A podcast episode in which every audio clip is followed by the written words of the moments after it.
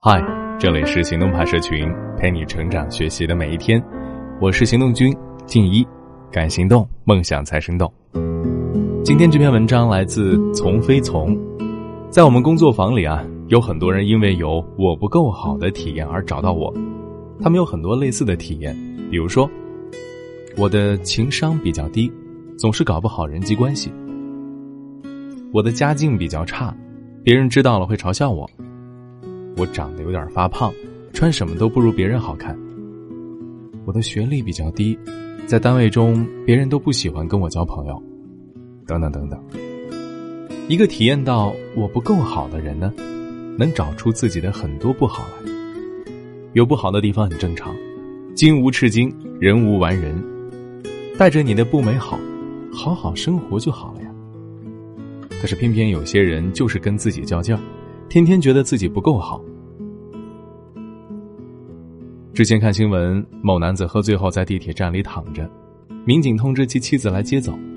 男子在宿醉里说了一句话，扎到了很多网友的心：“宝宝，我真没用。”普通人对他们的安慰就是：“亲爱的，你已经足够好了，你都不知道你有多好。”可是我相信每一个觉得自己不够好的人呢？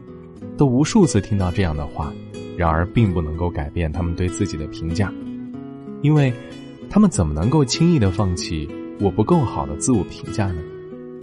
在意识层面上，他们特别想变得自信、开朗、阳光、积极，特别想摆脱我不够好的感觉，但其实潜意识层面这是一种引证，他们不仅不想摆脱，更想在这种引证的路上越走越远。什么是引证？就是明知道不好。那就是放不下，为什么呢？因为有快感啊。所有的引证都是因为割舍不下的快感。我不够好，这样的想法也是一种引证，背后有你割舍不下的快感。人总觉得是现实条件真的不够好，所以才对自己评价为我不够好，这是对自己的客观评价。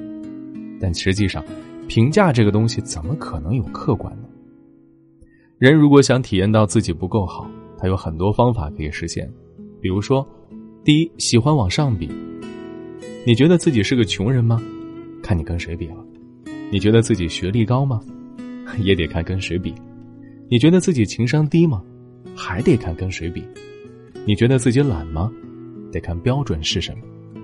当你开始对自己进行评价的时候，你已经无意识的设置了一个参照客体，跟这个客体比起来。你得出了自己好或者差的结论，可以肯定的是，比你好的人呢是无限多的，比你差的人也是无限多的。你的外在条件是无法短时间改变的，但是参照对象却是你选择的。那么，你自己选择的是向上比呢，还是向下比呢？你会觉得自己差，其实是因为你发现了身边有一个比自己更好的一个或者几个人而已。然而那一刻。这些个人却成了你全世界，在你眼里啊，此刻只有比你好的这个人，没有别人了。如此，成功的解锁了“我不够好”这个体验。你可以问一下自己，你对哪些人更感兴趣呢？第二点是虚构一个正常，你可能会觉得，自己没有跟某个人比啊，是跟正常人比，跟平均值比，跟大多数人比所得出的结论呢。可是。你这个正常和平均是哪儿得出来的呀？你可能是基于身边的人和自己圈子得出的结论。也许你在这个圈子里的确是水平值比较低，但是你不考虑一下，这是你处的圈子太高了，而不是自己太低了吗？你进入华为的圈子，就是会觉得自己太懒了；你进入到精英的圈子，就会觉得自己太笨了；你进入清北交付，就是会体验到自己学习不好。你不去怀疑自己的圈子太高档了，而怀疑自己的水平太低了。你把你所处的圈子平均水平当成正常水平，你就可以成功的解锁“我不够好”。此刻啊，你所处的圈子就成了世界的全部，你眼里只有这个圈子。第三呢，是把不好的点扩散到面，即使你的比较值真的是与大多数人相比，真的是这个世界的平均值。比如你长得矮，输给了郭敬明，那这能说明什么问题啊？这只能说明你在某个点上真的很差。那你在 A 点上差，这个能说明你不够好吗？你那些优胜的 B、C、D、E 点呢？比如说我，我赚钱可能赚不过王家和马家的，但是他们做心理咨询就未必能做过我。比如说你，虽然你长得丑，但是你想得美啊，你怎么就只能看到自己不够好的一个点呢？这就是神奇的多米诺自我否定效应，一个点不好可以推导出整个自己不够好。但是一个点好，却无法推导出整个自己够好，典型的意识选择认知的结果。所以你想体验到我不够好吗？你只要眼里只有短板，把短板升华到自我，而忽视掉自己的长板，就可以了。这第四点呢，就是只在乎负面评价。有一个同学说，他从来不发朋友圈，问他为什么呀？他说受不了别人批评。你发旅游照，就会有人说你嘚瑟；你发自拍，就会有人说你自恋，何必呢？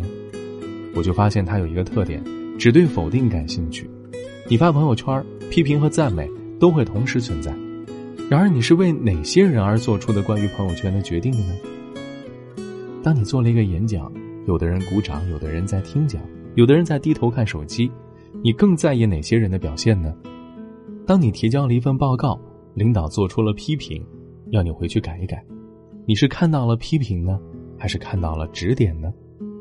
我们活在这个世界上啊，做事儿必然会同时存在正负面的评价，这个时候考验你的注意力的时候就到了。你是在对哪个部分的评价做反应呢？你的眼里有哪个部分的评价呢？如果你只对负面的评价起反应，你的眼里只会有负面的评价，这个时候负面的评价就会成为了你世界里的全部。那恭喜你。喜提新勋章，我不够好。你看看，通过我说的这四点啊，你会发现，人不是自己不够好而体验到我不够好这种想法，而是想体验我不够好，就去找证据证明我不够好。这么看来，人似乎在犯贱啊，给自己找难受。但其实，上天这么设置我们，肯定是有它的意义所在。另外一个意义会单独专门再谈。今天只谈一个意义，就是符合妈妈爸爸给的人设。就是婴儿在生下来的时候，他是没有自我认知能力的，没办法，生理决定的。他一岁多才有了自我认知功能。当他刚开始有自我认知的时候，他对自己的认知就是空白的。那么他就需要完成自我认知。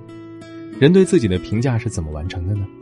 人都是通过环境反馈来完成自我评价的。环境的反馈包括他人言论。测评、资料、数据、专家言论等等。你一百五十斤，你胖吗？一开始你觉得自己胖，但是当所有的资料、专家言论、人群的评价都说你这种情况叫做瘦的时候，你就渐渐的相信，然后形成了自己很瘦的认知了。那对婴儿来说，他是怎么获得的呢？当然，就是妈妈、爸爸给予的评价而建立起来的。他们在你小的时候呢，就开始给你千百万次的催眠，就是你不够好。当然，不是所有父母都是这样。在小朋友还小的时候，他是无法抵抗，只能认同爸爸妈妈的评价，内化为自我评价。这种内化的行为是有生存意义的。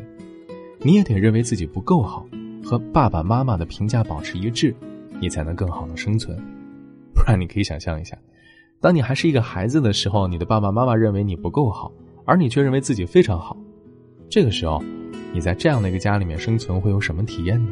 会多出哪些压力呢？可遗憾的是啊，人在长大后，一直带着这种自我评价，即使当他在物理上离开了爸爸妈妈，也会忘记要去修改最初被植入的人设。更可怕的是，人一旦形成了对自己人设的评价，他就不会再去全面的看待现实，他会选择性的看待现实。哪些现实符合我对于自己的认知，我就对哪些现实感兴趣，只盯着这些差的部分，这个就叫做选择性注意。所以，我们再说回来，你很差，这是事实吗？是的，你很差，的确是事实是，但那不是你的全部，你是有很差的部分，也有很好的部分，你有很差的时刻，也有很好的时刻，你不是很差，你只是有的地方差。你不是很差，你只是不完美。可是谁不是这样啊？现在你已经长大了，小时候你没有能力鉴别爸妈对你的评价，那是没办法的事儿。但是现在不一样，你依然要认同他们给你定制的人设，那就是你自己的问题了。你要知道，你在某些地方的确很差，可这并不影响你在另外一些地方非常的好。今天的文章就先到这儿了。你可以关注微信公众号“行动派大学”，还有更多干货。花开了，落花开在有马车经过的路旁，有那么一瞬间，你的名字掠过我的心侧。苹果熟了，手疼在卖苹果的少